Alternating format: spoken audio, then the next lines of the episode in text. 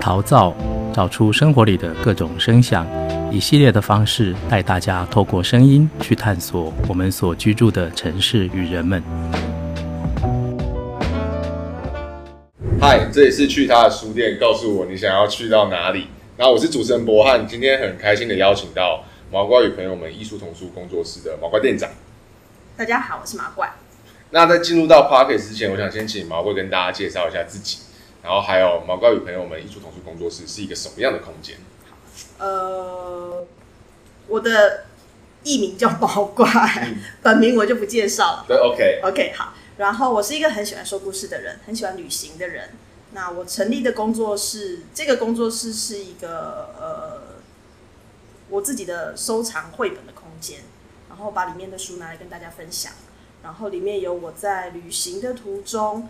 看到的有趣的好玩的书，为什么当初会想要开一个这样的空间？因为刚刚我们有聊到说，其实有很长的时间会是旅居在外面的，嗯嗯，所以对我来说，我脑袋里面就会有一个对比，嗯，因为空间是一个固定在那里的地方，但是你的生活形态又是一个一直在外移动。移动的，对，所以我很好奇，对，呃。跟一般的书店或者空间不太一样的是，大部分就像你说的，店面可能老板就会被绑在店面了，对啊，然后你就是以这个店为中心，你的生活都以它为中心。那我的我的平常的生活其实有另外一个正职的业务工作，需要常常旅行。那我因为太常在外面跑了，所以其实回到家里面，回到。自己的城市里面有一个固定的地方，让我可以好好的休息，是一个呃，我很需要在生活里面平衡的地方，所以变成我会跟其他的书店不太一样，刚好相反过来。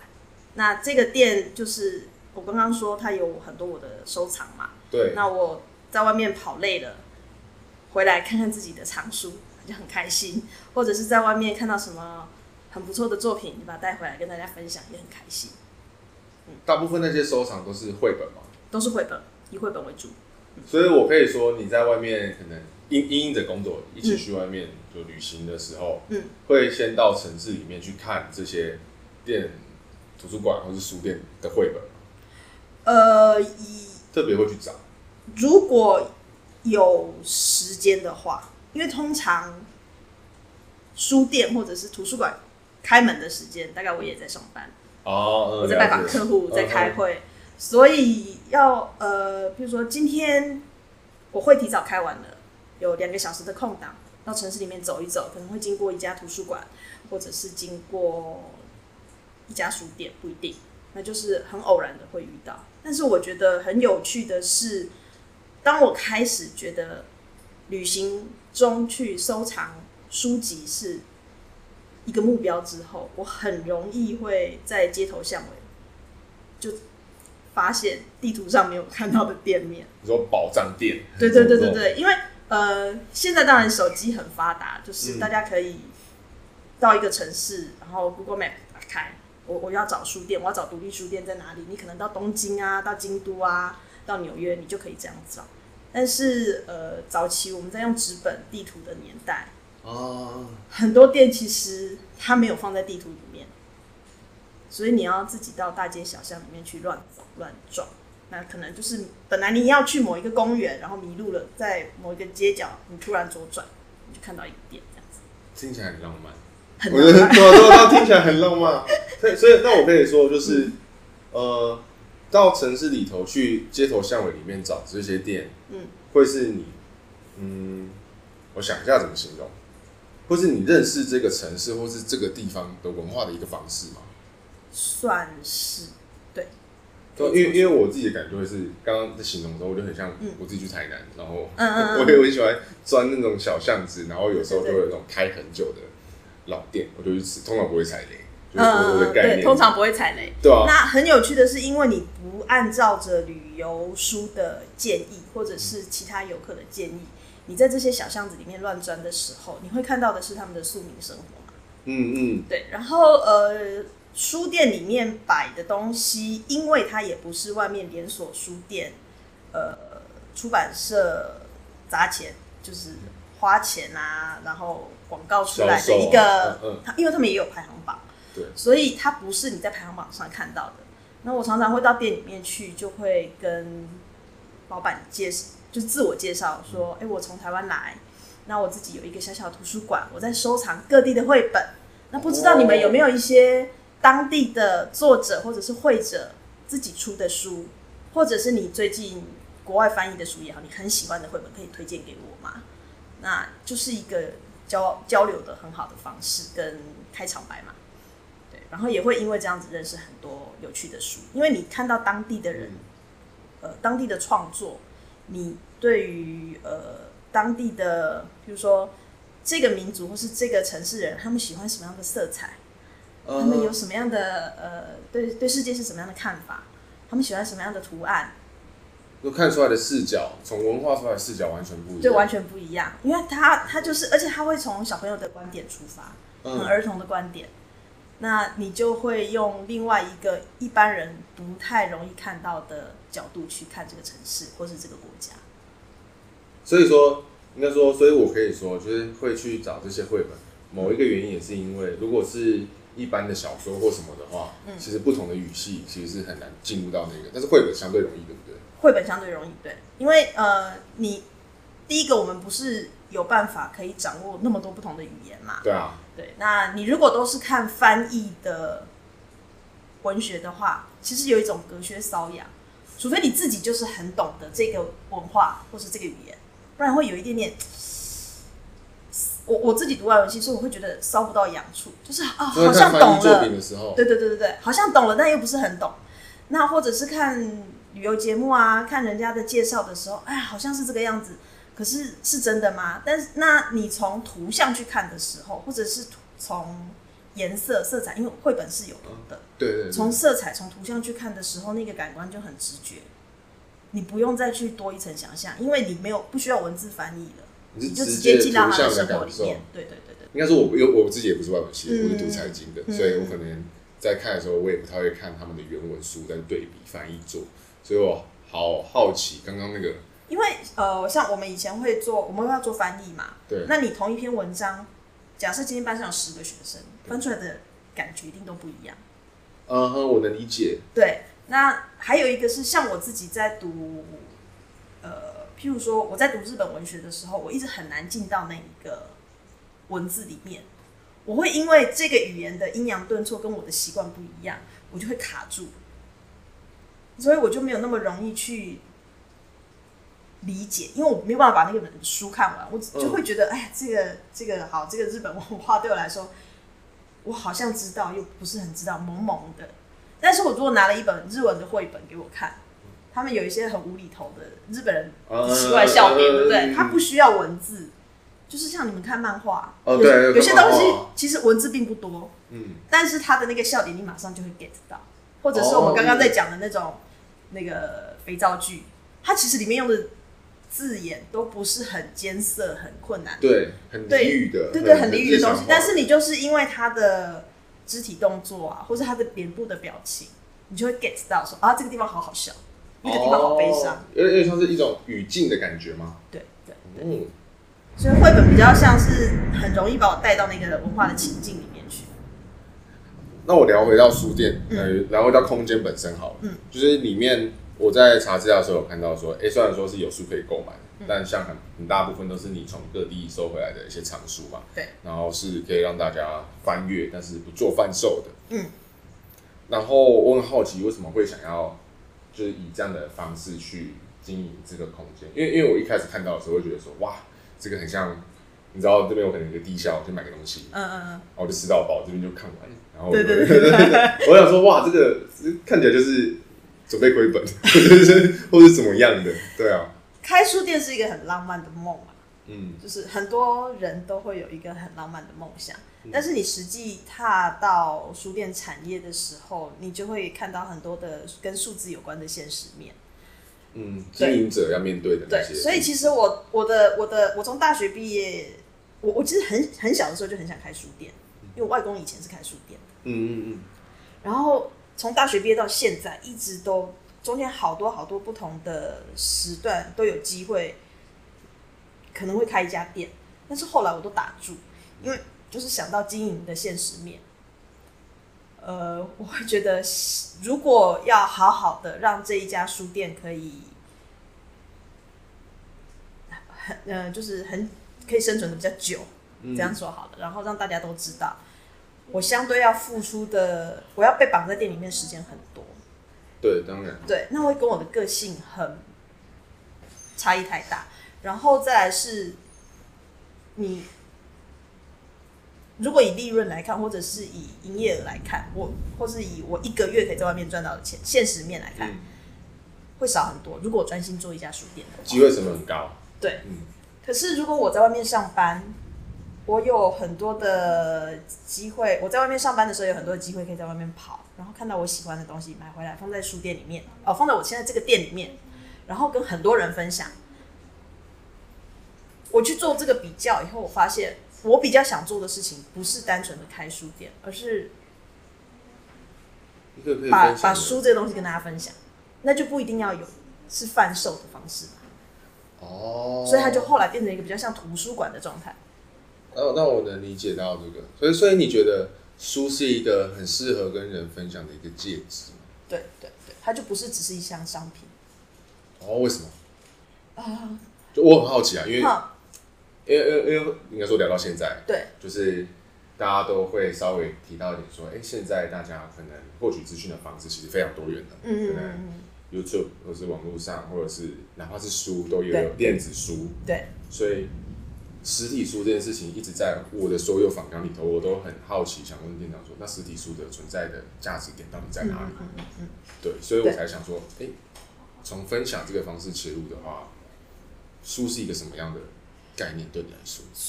所以，呃，我会觉得它是你认识世界的方式，就可能像你刚刚说，它算是一个呃界面，一个介质。嗯，那。它如果是当它今天是一样商品的时候，你当然很容你你就可以用价钱去衡量它嘛，嗯，衡量它。但是我觉得很多东西是价金钱没有办法衡量的。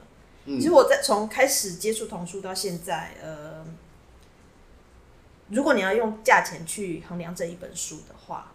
很多家长从其实从二十几年前就有很多家长会说：“你为什么要卖这本书三百五十块？好贵。”嗯哼，对不对？到现在还是有很多人在外面，呃，博客来可以打六五折、打七折、六五折、六三折，你为什么不可以？嗯，独立书店为什么是不打折的？嗯，对，大家都是用价价钱去看这个东西，然后。呃，你你我们在讲那个图书定价什么的，嗯，就是所有的人的 focus 都在金钱这件事情上面，因为你要有金钱才可以，因为这样就很好回应嘛，就是因为我进价就是怎么样，所以不可能给你到对。对，可是其实你在图书产业久的人，你就会知道，其实我我今天有这么多的出，这个月有这么多的出版品，有好的跟不好的，这个的三百五十块跟那个的三百五十块，哦，价值又差异很大。所以，当它只是商品的时候，我觉得好好，有时候会觉得很难过。它就只是一个数字上面的表现，然后大家就忘记那一本书后面的价值。我花了多少的心思把这些文字产生出、生产出来，或者是把这些图像创作出来，这些创作值不值这个价钱呢？很值啊。嗯。那我今天把它变成图书馆分享的状态的时候，我就会觉得。我相对每一个人来都会觉得好划算，就是他们他们没有付钱，那我付了这个三百五十块，但是我在想，我这三百五十块的书买回来，我给一百个人看，嗯，他让一百个人分享到这个故事，接受到这个故事，接受到这个画面，我觉得好值得，好划算，所以它就不是一个，它就不是一个 business。而且相对于你收获的，可能就不是金钱本身，而是他们观看然后分享的这个行为。给予你的一个情绪回馈，对，哇，嗯，好有趣。所以这个价值我觉得很难衡量。对，我我觉得很难。而且我刚刚听完的时候，其实我另外想到的就是，其实每个人在看同一本书的时候，对他的感觉，嗯，他认定的价值也不一样，因为他们的人生经验可能不同。对。然后，当这么多人看过可能在毛怪里的书的时候，也许在看的过程中，他回馈给你，就会赋予你对这本书可能又会有新的额外价值。对啊，他就一直在往上叠加了。所以这本书好像旅行哦，你在让这些书旅行。对对对，虽然它放在固定的地方，但是你在让他们旅行，面对到不同的人。对对对。哦，我我觉得很很很有趣，应该说我没还没有想过，嗯嗯嗯，这样的方式。对，嗯，我接着我接着好继续问好了，嗯，就是嗯，可能延伸到书店，除了经营方式之外，还有一个是书店之前可能有办过那个妈妈读书会，嗯，跟小朋友读书会嘛，嗯，然后因为本身书店里面摆放都是绘本居多，对，所以我蛮好奇说，就是哎。欸会透过绘本这件事跟这些妈妈们，或是跟这些小朋友们的互动，是有什么样的差异的嘛？因为一边是大人的读书会嘛，嗯、但一边又是小朋友的，我很好奇这个互动的差异会差在哪里？呃，就像你说，一本书，即便是十个大人来看，十个不同的感想，所以在妈妈读书会这边比较比较比较容易想象吧。就是呃，我我今天一本绘本拿出来，那。因为其实绘本的内容很多会跟家庭跟亲子有关，嗯、所以妈妈们会有很多的心情上面的回馈。嗯，那除了对绘本内容、对书本内容的一些心理想法的交流，我觉得很有趣的是，我在妈妈读书会里面看到很多互相扶持的力量，因为会有新手妈妈，会有呃。当了好久妈妈的妈妈，嗯，或者是已经成为阿妈的上一代的妈妈，对，或者是爷爷哈，嗯，那大家一起来读这本书的时候，你会碰到很多你的可能是教养的问题呀、啊，或者是家庭成员的关系的的的状态去讨论。读书会的时候，一定会带入自己的的一些内心想要说的话出来。那呃，我觉得很多妈妈走入家庭，面对小孩。面对先生之后，很多会忘记自己曾经是什么样子，是什么样子的。那透过读书会，他们就会诶看到看看到对方在说什么，然后会想想想到我，诶，对啊，我们曾经小的时候，哦，还没有当妈妈的时候，我们在当小姐的时候是什么样子的状态？那我小时候面对我的妈妈的时候是什么样的心情？哈，然后或者是说，我现在成为妈妈了，我有一些困境，我走不出来。我觉得好困扰，这个小孩跟我的冲突，但是别的妈妈可以开导他，比较有经验的妈妈会去开导。嗯，这是我觉得在妈妈读书会里面很有趣的一个人际之间的互动跟交流。就是他们会在那个读书会里头回归到自己的身份，然后把妈妈的身份拉出来去跟别人做交流。对对，所以很多呃，他他很像一个成长团体。哦，对，那很互助会，互助会，互助会，对啊，或者是甚至有可能就是他们后面会呃会后可以约约着，比如说大家兴趣相同的妈妈带着小孩去从事一样的活动，嗯，或者是呃一起做运动啊什么的，建立关系。对，所以我觉得这个其实对家庭主妇来说，或者是进入家庭的的这些成年人来说，是很重要的一个支持的力量。毛怪，你有进入家庭了吗？没有。那你在看到他们的时候，你的想象是什么？我在看到，我觉得，我觉得在看到他们，这应该说在办这个读书会之前的想象，应该是对于家庭的想象，应该跟办完之后、参与完这些交流之后，在对于家庭的想象应该也不一样吧？哦，我会觉得我保持现状很好。为什么？你看到了什么，然后让你有这样的？因为我看到很多的家呃妈妈，因为大部分来都是妈妈。说实话，嗯，爸爸们比较可能因为工作的关系，通常会选择留在职场。那女性比较容易因为家庭的因素，嗯，从职场离开，然后可能留在留在家里带小孩的时间，短则两个月，好，那长的话可能就是十年、二十年。到小孩的家，对，可能他就不会再回到职场。那我看到好多的，就是当他们在聊一些困境的时候，我很讶异的是，曾经就是就没有多少年前，可能三年前、五年前而已，并没有不是很长的时间。你在职场上是这么一个有条有理，然后非常非常的有自信的一个女孩子，为什么？突然就就是成为妈妈以后，你就会开始觉得我我不行，我没有办法，我做不到，我我好我好难。我看到以后其实很难过，就是嗯，我我不知道其他国家的的妈妈们是不是会这样，嗯，但是你即便是二零二三年的现在，还是会有很多妈妈就是被困在家里，觉得她很她很抑郁，嗯，对。那我我其实蛮蛮难想象，为什么一个就是尤其年轻女生可能或者男生很难想象，为什么他突然就会变成这样的样貌？对对，然后他忘记他自己其实是有能力。可以，譬如说养活自己，可以支持这个家庭的。他在他其实，在工作上，在经济上是有能力的。他忘记了。哇！我看到有有一些是这样状态，那当然也还是有一些很正面的例子，就是他对于现在这个角色很开心，很开心，然后如鱼得水，然后做的很好，都有。所以在在一个团体里面，然后这么多年下来，你看到不同，就是因为一直有新进来的妈妈嘛，然后她一直你会一直看到有这样子不同的情况产发生的时候，你就会觉得，哎，到底是在哪一个状，从哪一个人生是从哪一个点开始走向另外一条路，突然开始变化了。对，你就你突然变得对自己好没有自信，或者是你觉得，哎，这真是一个很适合我的工作，你会很好奇。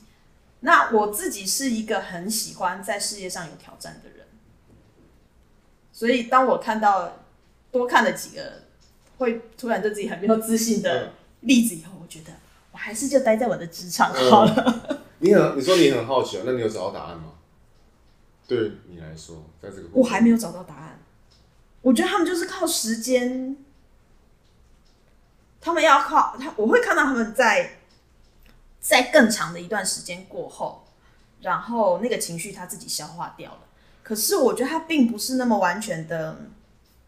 你觉得那个消化会是一种对于现实对的妥协接受，还是说他真的以他自己的能力看到现实的这个状况把它消化？你觉得倾向哪一种？我看到的状况是妥协比较多。嗯，那这样你对于家庭的想象又会是什么？你刚才讲说可能没有打算，嗯，对，我自己觉得最理想的状态，对对对对，我我自己觉得最理想的状态就是，其实呃，家里面呃，应该是说夫妻两个人应该是互相扶持的角色，对，而不是有一方去打，呃，有一方很强势，让另外一方觉得自己很很很需要别人来照顾。哦，我懂，就是把它分工的太。就是很很很很，我我很我有被需要的感觉，跟我有那个那个，其实呃，以我们现在来看，觉得是一个好传统、好传统的。对啊，我我的想象就是觉得是很传统的感觉。对，可是其实它一直都在。嗯，你觉得现在还是没有改变吗？呃，从你从从有当呃，应该是说比例上可能还是有增有减。嗯。那或许，或许这个社会的走向已经比较是平等的状态，然后已经走比较现代。但是我的意思是，你即便到现在，你还是会看到有些家庭，哎，怎么会这个年代你们还有这么传统的想法？嗯，或者是你原来这个年纪不应该有这样的想法，你为什么会突然变得好保守？好保守。嗯，我还没有找到答案，但是这是我一直觉得很好奇的地方。从什么时候开始变保守的？对啊，从什么时候？因为因为从从包括你的历程里面，就感觉你没有往这个方向的变化。嗯嗯嗯嗯，就感觉从你一开始在跟我我在跟你聊热人行的时候，你聊到大学的时候，对对对，我会觉得，哎、欸，你说你如果到四十岁，就会让我觉得说，哇，你其实一直都是以同样的一个生活态度或者生活方式去面对你每个年纪给你的不同的挑战或者是工作内容。这中间的过程中，你你。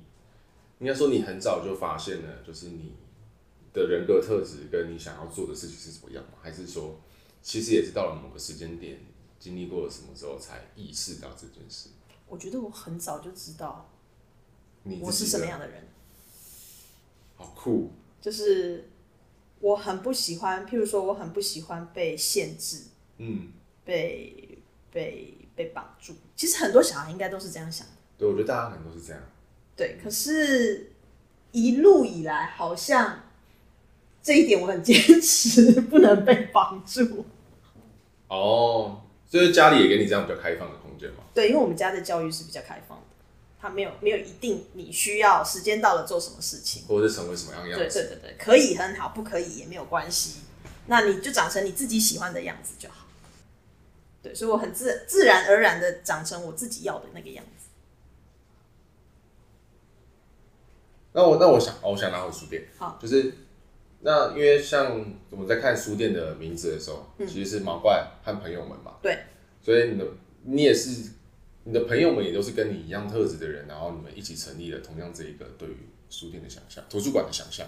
呃，应该是说不是一起成立，但是的确我有很多朋友是类似这样子的的特质。所以说也把某种精神跟你一样寄托在这个空间本身。对，所以呃，而且这个朋友们啊，朋友们就会越来越多。我发现，随着随着我的呃工作室成立的时间越长，这一群朋友越来越多，好像那个吸引力法则啊，会吸引更多很像的人在一起跑过来。越来越多是什么意思啊？因为因为像比如说我想象的话，可能一开始在开工作室，那可能就几个人合开嘛，嗯、然后这几个人可能就是股东。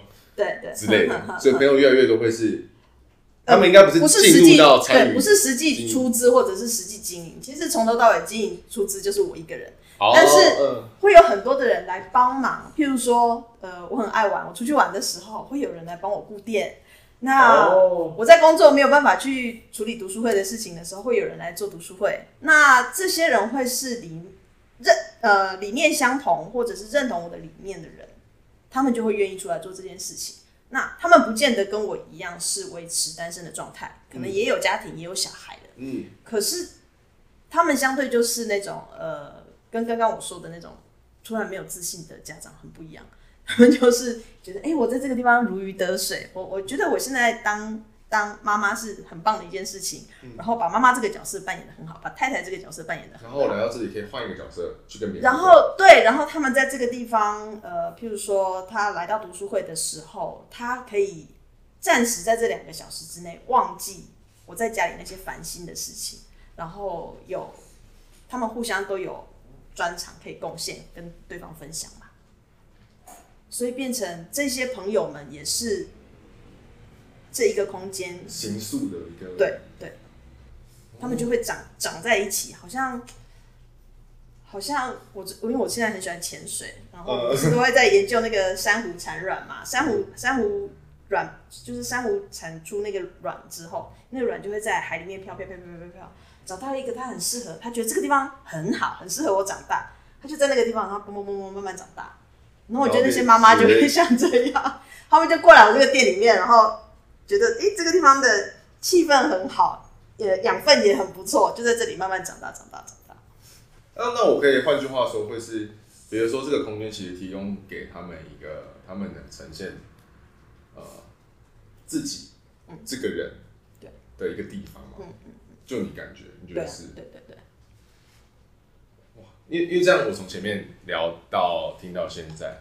我会从比如说马冠你这个人，然后帮他旅行这件事情，然后帮他空间事情，嗯，我就会觉得说你其实是一个很独立的一个个体的存在，嗯，然后你只是把你的喜好放在旁边，然后你不想要让其他东西去影响这个喜好，那同时这个东西好像也变成一个独立在运作的精神体嘛，然后同时也让别人以这样的方式去呈现在他的生活当中，嗯。就好像不是依附在任何什么东西底下的那种感觉。没有，对。我这样讲，然后就自己有机的成长这样子。哦，我算有有形容到吗？还是有有有？我觉得形容的很贴切。哦，真的吗？没有，就是听感啊，听单纯听感。对对对对对。那哎，那刚刚都在聊妈妈，那小朋友读书会呢？小朋友，小朋友就很有趣了，因为小朋友呃刚开始在小朋友读书会的时候，家长其实很好奇，小朋友可以讨论出什么东西，就是你。你这个问题的对啊，这个问题被他就觉得他不懂。对，就是你看得懂这本书吗？嗯，好，或者是呃，我好像曾经前一阵子看到有哪个书店，是图书馆书店，就说呃，店长就说啊，有有小朋友要来参观他们的店啊，哈，小朋友懂得选书吗？看书吗？懂不懂？这个问题。那你说书店的店主这样？对对对对对，哦、曾曾经在网络上看到一篇这样子，那我们就就是你如果懂小朋友的话，欸、就是他其实是在反省啊，就是他原来觉得不可能，小朋友来这里，嗯、你你能做什么事情，或者你你能选什么书，你懂什么，你了解什么？但是后来当然，好像那群小朋友去了他店里面以后，他对这件事情改观，所以那一篇文章比较像是他的反思。他在反省自己，说：“哎、欸，你我怎么曾经这样想过？”那很多，我觉得很多的大人其实，因为我们都忘记我们曾经是小孩，我们曾经有很多的想法。哇！我现在听，就是其实有很多书店都、嗯、都有，大家都有差不多这个这个话。哦，真的吗？都一样的。我就想说，哇，这到底是怎样？大人其实会忘记，大人真的都会忘记。嗯、就是像，譬如说，你的小时候已经开始有绘本，台湾有绘本了，嗯，但你不见得记得你小时候看到哪几本绘本。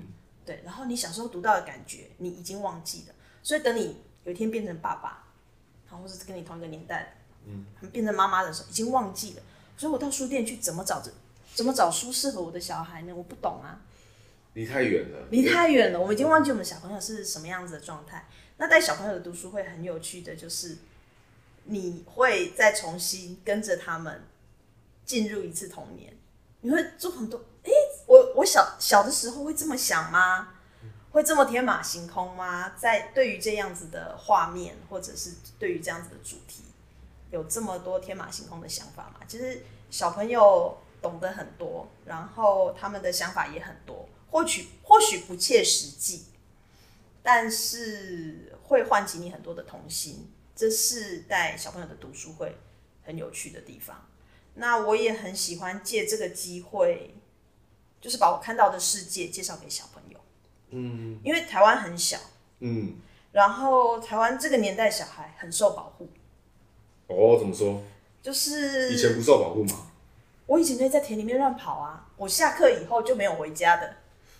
哦，所以我以前是走路队上学，嗯、排路队回家，然后哦，我我我们可以自己上下课，对。可是我看到我的侄子，现在他们上课的时候，一定是大人带着进校门。在校门口，然后小朋友拜拜，嗯、很少小孩自己走路回家。你是不是少掉那一段路程里面很有趣的东西？你你，因为你可能这一段短短的十分钟的路，尤其我们以前小时候，常常旁边就是什么田呐、啊，你就可以看，哎、欸，这块田里面种什么菜？嗯，菜上没有什么虫，我们就玩好久。对，可是现在小孩少掉那一段，那我就是，所以我觉得他们被保护的太好了。而且就是城市的转变，已经让他们失去机会可以体验这些东西。你觉得会造成什么影响？生活经验会少很多，很多你不认识的菜，对不对？呃，你不知道这个水果是长在什么地方、什么季节出来的，你都是超市里面买来的。你不知道这个动物会出现在哪里，这个昆虫会出现在哪里。晚上呃要去看萤火虫，我们得要在某一个时间，哇，萤火虫大爆发，新闻在播的时候，大家都跑到那个地方去看萤火虫。可是我们的小时候，萤火虫就在我的身边啊！我为什么要换一个？我为什么要专程开车去哪里看萤火虫？是不是很奇怪？那你你少掉好多的生活乐趣嘛？那你在我们小的时候的那一个生活环境，很多的，你要说它是知识或者是尝试，它其实是来自你的生活，生活经验。对。可是现在小孩他没有机会去体验那个，甚至你会发现现在小孩很多到小学的时候，妈妈都把那个。排骨啊，鸡腿啊，剪小小块的让他吃，怕他噎着嘛。哦，那他是不是连咀嚼啃鸡腿的这件这这个乐趣跟体验都没有？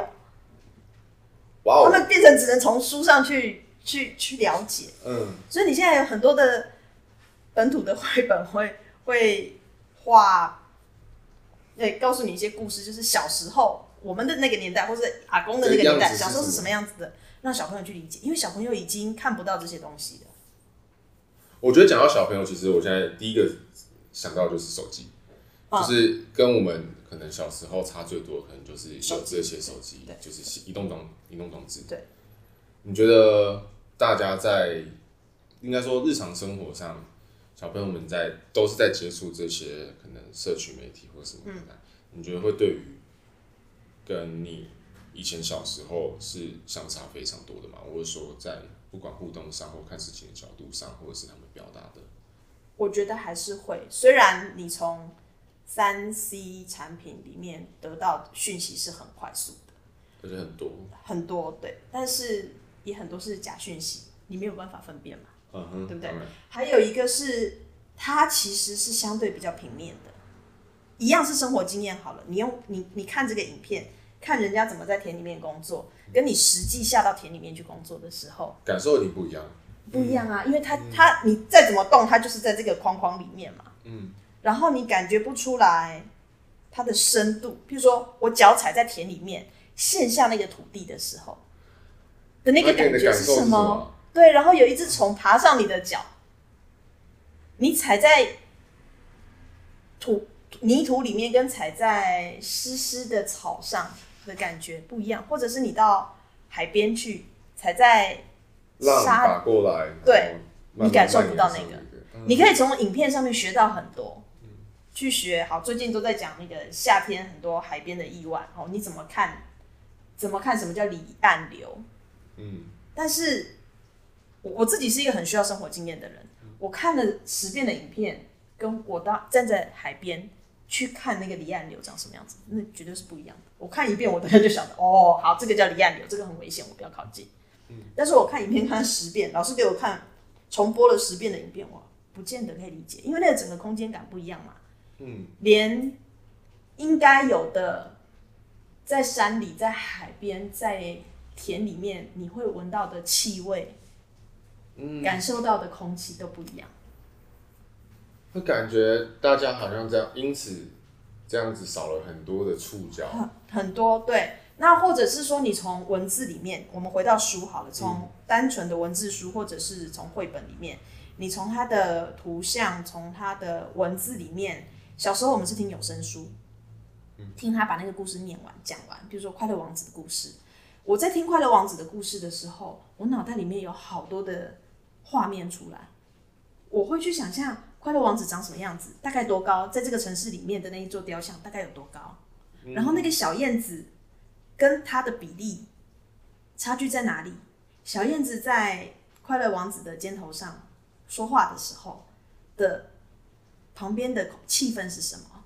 这整个城市的气氛是什么？我是可以感受的，我是可以想象的出来的。可是我们看影片，导演就拍好给你啦。嗯。我同样在讲《快乐王子》，我同样在看一本《快乐王子》，或者是听《快乐王子》这个故事的时候，你想的跟我想的一定不一样，一定不一样。可是我们同样在看这部影片的时候，它就长那样，它就只有那个样子呈现。对对。哇，那会减少很多大家的想象空间。对对对。你觉得会因此减少很多大家对于这个世界接触的好奇心？好奇，如果是好奇宝宝，应该还是会觉得很好奇，他会想要去看更多。可是我觉得相对的。呃，的确限制很多，对，因为有会变比较麻，比较麻痹，然后因为一定有很懒惰的时候，人有懒惰的时候，或者是有懒惰的人，对对，对，所以我就单纯的相信你给我的这个东西就好，我只单纯相信我今天看到这个影片，即便我另外有九部影片都在反驳这个影片的错，嗯，但我还是相信他。就你相信你的，就你的世界观会被一个东西给。对对对，会被某一个网红绑架之类的。对对对，因为我觉得啦，我我自己不太看 YouTube 的、嗯、的上面的影片的人，但是我相信，你如果很喜欢看某个网红拍的影片，嗯、如果有另外一个网红拍的立场跟他不一样，完全不一样，嗯，很少人会两个都看吧。通常应该我才不会，就像看争论节目，一定都是看自己喜欢的那一个。很很应该很少可以有接受两方。然后自己再对啊，然后再想我我我明明就喜欢他在骂这个人，我为什么还要看那个我很讨厌的这个人的节目？其实是这样。那很有趣的东西就变更两极化，会会变得很两极化。然后你中间的模糊的东西呢，中间其实有很多，也许他们有很多的交集啊，嗯，但是你都没看到。延伸这个我们在谈的话题好了，比如说我们在网络上看到大家的留言或什么，其实感觉很凶哎。对对对，就那个不是说现在我在跟你讲话，嗯，我可能不会讲出那样的字眼，哪怕我在反驳你的东西。对，所以我很好奇，就是因为毛怪出去这么多地方，嗯，其实我觉得大家普遍上来说，应该还是在人际关系的互动上，应该都还是非常友好的，我说哪怕是陌生的，嗯、哪怕他可能你跟他的文化背景不同，对。然后具有差异，然后可能。我我不知道我在讲什么，就是我的。那我、就是、呃，譬如这样说好了，我是一个旅游运很好的人，嗯，所以我一路旅游到现在，我我觉得我路上遇到都是好人，都是天使。很也许会有碰到，那一定会有碰到什么偷拐抢骗的人，嗯，这种会有，嗯，可是呃，我很幸运的是，他们对方都没有得逞，就是的啦，就是我都没有金钱上面的损失，财务上面的损失。那我会碰到，但是就是被被被我打掉了这样，嗯，我被我发现了，嗯，就是没偷走。那可是相相反的，我碰到对对我伸出援手的人多很多，而且这些人包含跟你政治立场不一样的人，嗯，所以我觉得你回到，如果我们可以多多回到现实的生活，嗯，就是实体的东西，其实你不会对世界这么悲观。嗯，我嗯。我我懂，有点懂意思。嗯，然后应该说自己对于这个世界的防备心不会那么强嘛，可以这么讲吗？就是不会有那么多的东西加在你的外面，然后要去准备随时跟人家冲突或是干架。嗯嗯嗯。可是网络世界我觉得很容易这样子，因为可能又觉得自己躲在网络后面是很安全的，键盘后面是很安全的，相对来说。对，所以你又更在你面前，对对对，所以你更口不择言。但是如果你碰到一个，哎、欸，你你这么大，你这么大一只，我才不要靠近你，我才不敢对你讲话这个样子。但是在网络上他们不会啊，所以他们就会是好也是不好，这个还没有还没有办法有定论。对，就就蛮有趣。应该说在讨论实体空间的时候，就会对比到网络嘛，因为那个就是一个虚拟空间嘛，所以才会好奇说那实体空间提供的价值。那就像呃。回到读书会来讲好了，实实体空间读书会也是在讨论事情。对，你可能也会讨论不同的观点或观点。对，可是你就会发现，我今天即便观点跟你不一样，我们使用的语言跟在网络上使用的语言就不一样。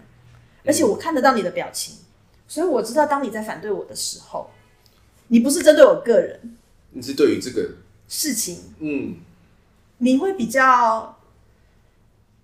就像你说的，可能我我不需要这么的武装我自己，嗯，然后觉得别人都是坏人啊，你只要跟我不一样都是不好的。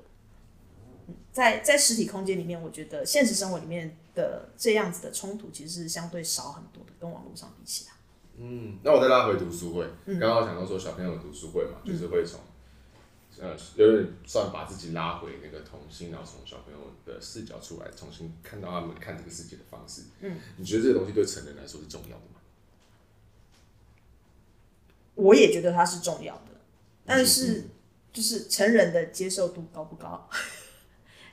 其实我觉得看，呃，现在你看很多的书店都有在办类似读书会的东西。嗯，那。很可惜，就是会来参加的还是会来参加，因为成人比较不会被人家强迫来参加。哦，我我我刚刚想问的问题比较会像是说，你觉得重新把自己的童心捡回来，跟重新以小朋友看待这个世界，然后接受这个世界上有很多天马行空的东西、观点跟想法，你觉得这件事对于一个成人或大人来说，重新拾回这个东西是重要的吗？我觉得会啊，因为。因为你会找回你，很多时候你在做事情，你很不开心，就是你忘了你的初衷是什么，嗯、你忘了怎么让自己开心。对大人来说，当然是相对难的。嗯，你要找回那个小朋友，你内心的小朋友是很困难的。但是我相信找到他的话，你后半段的人生就不会那么辛苦了。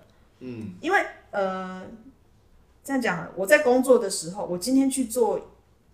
一个工作，我今天到一个公司去应聘，要做这个职位，嗯，一定有我，或者是我选择大学的某个科系，我想要往这个方向去研究，一定有我一个最初的想法，我很好奇，嗯，我想要在这里成就一点什么，不管那个成就后面成就有多大，我不晓得，但是我一定是对这件事情感到好奇的嘛，我想要去成就它的。但是你在读书的过程或是工作的过程，因为碰到很多的困难啊、挫折啊，嗯，然后你就忘记了。结果你一直在解决那个难题的时候，我我看到的好多大人就是对自己的现况很不开心，很不开心。你觉得问题在哪？很多抱怨，那就是你忘记什么东西可以让你开心了。嗯，然后你一直在就把自己陷在那个不开心里面。呃，能够找回原来你为什么要做这件事情，一个好处是它可能给你重新给你力量吧，或者是我觉得他让你看清自己其实不适合。嗯哼。那你要不要趁早换一条路走？嗯。你不要等到五十岁的时候，这个工作我已经做了二十几年了。嗯。然后我觉得我真的好不开心哦。我不行了。你要，你想走吗？你你也你又不敢走了。机会成本可能变得非常的高。对。所以如果你常常的回过头去看看小时候的，就是那个还还很天真的时候的你，也许那个你是十岁吧，也许是二十岁，不一定，或者是。你做的这个，你刚开始做这个工作的时候是三十岁，好了，anyway，但是你回去看他，你问他为什么你当时要做这件事情，那我现在看，哦，对他，他很适合我，我就是喜欢这件事情，只是我现在碰到某些挫折了，那我可不可以用我年轻小时候的那个心情跟想法去解决掉我现在的困难，或者是说他真的不适合我，那人早一点面。认清自己，嗯，也可以，你你就换换一个事情做嘛，嗯，换一个换一条路走，嗯，也许就开心了。你为什么要在不开心的路上走那么久？嗯，你觉得旅行这件事情带给你什么？我觉得我每出门一趟回来，就会觉得自己好渺小，就会觉得世界很大。然后会把我自己，因为有时候你你做事情做的很顺手，真的觉得哇，我很棒。哦，你会把自己的重要性拿很高。对对对，你会觉得这真的是这件事没有我不行了吧？这个世界没有我不行。对。可是你出去看了一照，会觉得啊，好，我应该要要再谦虚，再谦卑一点。我旅行常常带给我这样的感觉，就会觉得世界很大，然后。也许后来碰到的，因为我我我常去的地方碰到，也许不是人，就是就是只是大自然的环境，那你会更觉得自己好渺小。你不应该，你不需要有这么多的呃框架吗？框架或是追求或是什么的，或者是浪费。所以现在的人生观，或是对你来说，你的人生的哲学会是什么？我现在哦，呃。这个问题好难回答。没有，没关系，当然就是可以慢慢想，反正这个后置都可以剪掉。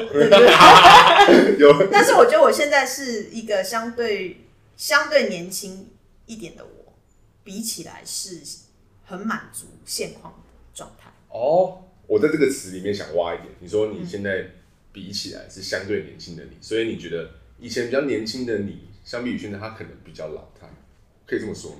呃，会会比较会。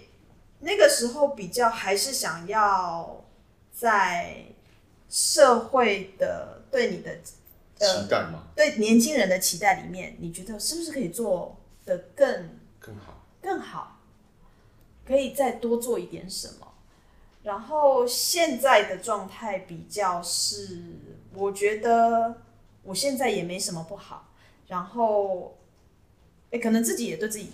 有自信，更有自信，有自信很多。因为年轻的时候比较需要武装自己嘛，就是你在穿着打扮上可能就觉得，哎、欸，我我今天去拜访客户，我要看起来很专业。对，我要看起来专业，然后看起来。我很需要外在的东西，对，拿一个，对对对对对对，拿一个很厉害的包包，穿着高跟鞋出去，嗯，出去打仗这样。嗯，那我现在的状态比较放松，就是呃，你可能对自己的工作的专业也有自信很多，那你碰到的。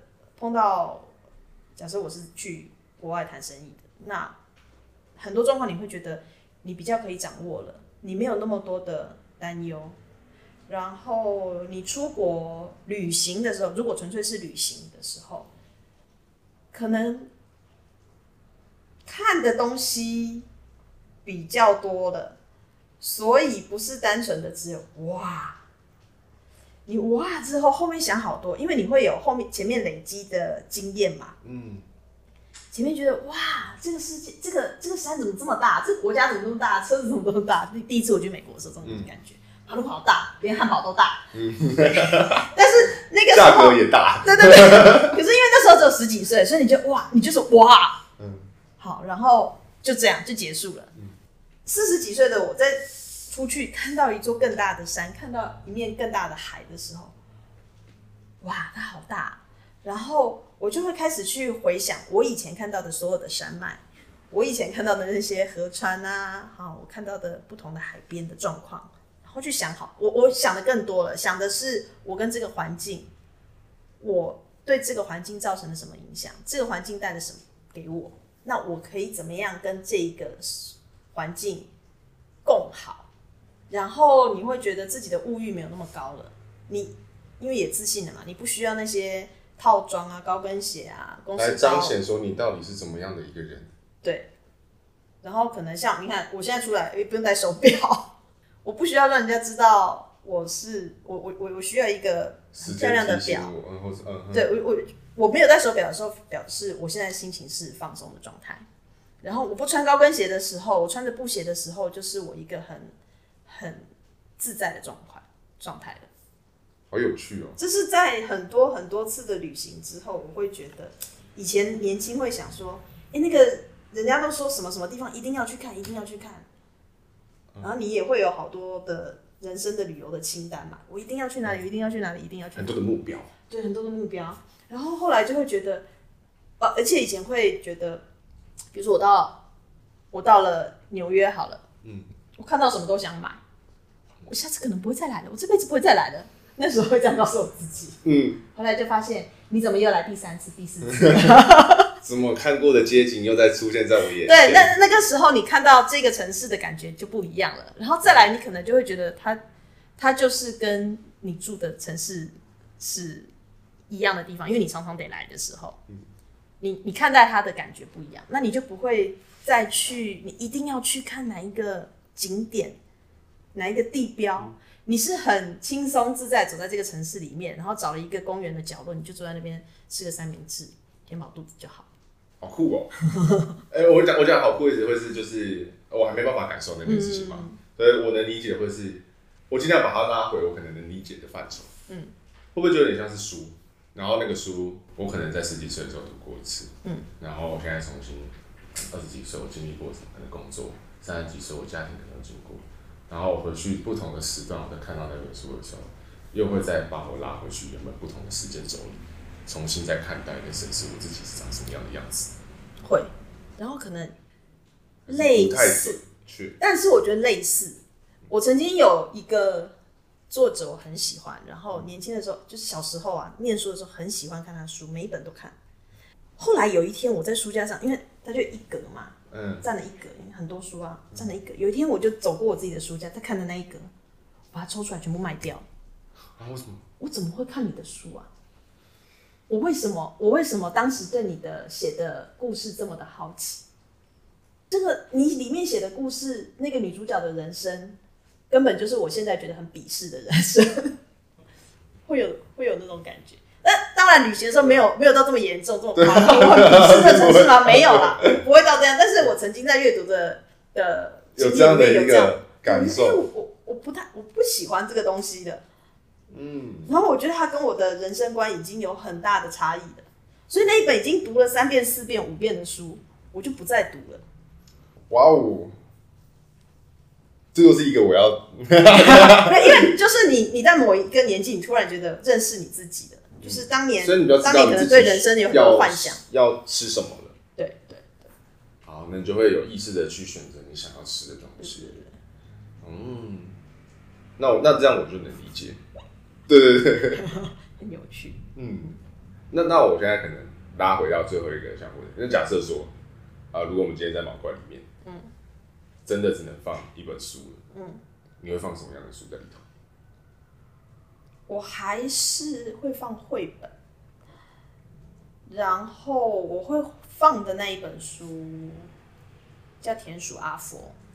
田鼠阿佛，那是一个什么样的书？它是一讲一只小田鼠的故事。然后，呃，你读过伊《伊伊索寓言》吗？《伊索寓言》里面有一个纺织娘跟蚂蚁。嗯。对不对？蚂蚁很辛勤的工作，然后找食物、收藏食物。纺纺织娘就是在旁边唱歌。嗯。后来冬天来，冬天来了。嗯，我我记得那个故事。对，纺织娘就死掉了，冷死了这样。那田鼠阿佛跟他有点类似，就是有一群小田鼠在天气好的时候，很辛勤的工作，收藏了很多的食物。然后阿佛都在田间做梦，他就永远坐在那个石墙上面。然后大家忙忙忙忙忙，经过来阿佛，你在做什么？我在做梦。阿佛，你现在在做什么？我在收集颜色。你现在在做什么？我在收集字。然后就一天一天过，日子一天一天过去。到冬天的时候，小田鼠们窝在那个那个石石缝里面啊，然后就开始把大家在以前以前之前收藏的这些谷类啊，通通拿出来吃，也分给阿佛吃的。但是冬天还没有过，还没有过完，食物已经快吃完，大家快饿死了，然后大家都很沮丧、很阴郁。结果阿佛就站到了一个石头上，他就说：“大家闭上眼睛想一想。”然后他开始在石头上讲故事，他就讲他收藏的那些阳光啊、颜色啊、文字啊，嗯、就是这是他收藏的东西，这是他在做的事情。然后小田鼠们就觉得你真是个诗人，嗯，那故事也没有告诉我们有没有哪只老鼠饿死了，但是他就是结束在阿佛是个诗人这件事情上面。那我当时看到这本书就好好。好像我，阿佛好像我，就是他不是他从小就不是一个乖乖读书的小孩，就是我当然还是乖乖去上课，但是我在上课的途中就会搞一些有的没的，好做很多就是老师觉得你不应该这个时候做的事情，但是我都去尝试了，然后就被处罚了，一路的长大到你假设说现在，当然现在应该不是我人生的冬天，但是好到到现在这个年龄的时候，再回头去。看我经历收藏的这些东西，我我会觉得，呃，很多人也是这样庸庸碌碌的一生嘛，然后还是到到现在还是觉得不满足，就是我赚的钱还是不够多，我的房子不够大，我的车子不够大。那我我自己是觉得很满足的，就是我有一个相对是很稳定的工作，然后一直工作上大家会说好忙好忙，但是我觉得工作上有挑战是一件很好的事情，你每天都有不同新的挑战。然后有一个工作室，里面是我喜欢的，我收藏的书，然后可以跟很多人分享，跟阿佛一样。那我觉得这已经是一个很，至少在目前的我来看，是一个很很不错、很不错的生活，对的状态。好有趣，我我很幸运、啊，就是可以可以实质上喂饱我的面包也吃到了，嗯，然后心灵上的养分。也吸收到了，吸收到了，对。那最后，那我问一下，就是毛怪这边有没有什么近期可能空间里面想要分享给大家的活动？在可能九十月份、十一月份下半年都可以，想要分享给听众的，没有也没关系，没有，没有。那那那我问一下，那如果大家如果对于这个空间很好奇的话，他什么时候可以过去？哦，什么时候会开？我，我们平常周间的。下午一点到五点，然后周末的早上十一点到下午五点都是有开门的状态，所以就欢迎大家来找你喜欢的书来看，然后 OK 喝杯下午茶这样子。嗯。那如果他们想要了解更多嗯，嗯空间的讯息的话，要到？粉丝页，我们在脸书的粉丝页，你就打毛怪和朋友们就可以找到我们。对对对对对。好，那节目就到这边，那很感谢大家聆听，然后也很感谢今天可以邀请到。毛怪来跟我们分享他的空间，谢谢谢谢，谢谢大家，大家这里，谢谢。去他的书店系列是由李博翰、林颖轩、赵星子与书店进行访谈记录，带着大家更了解二零二三年桃园各家独立书店的样貌。本系列由文化部创新书市书创桃园阅读生活计划赞助播出。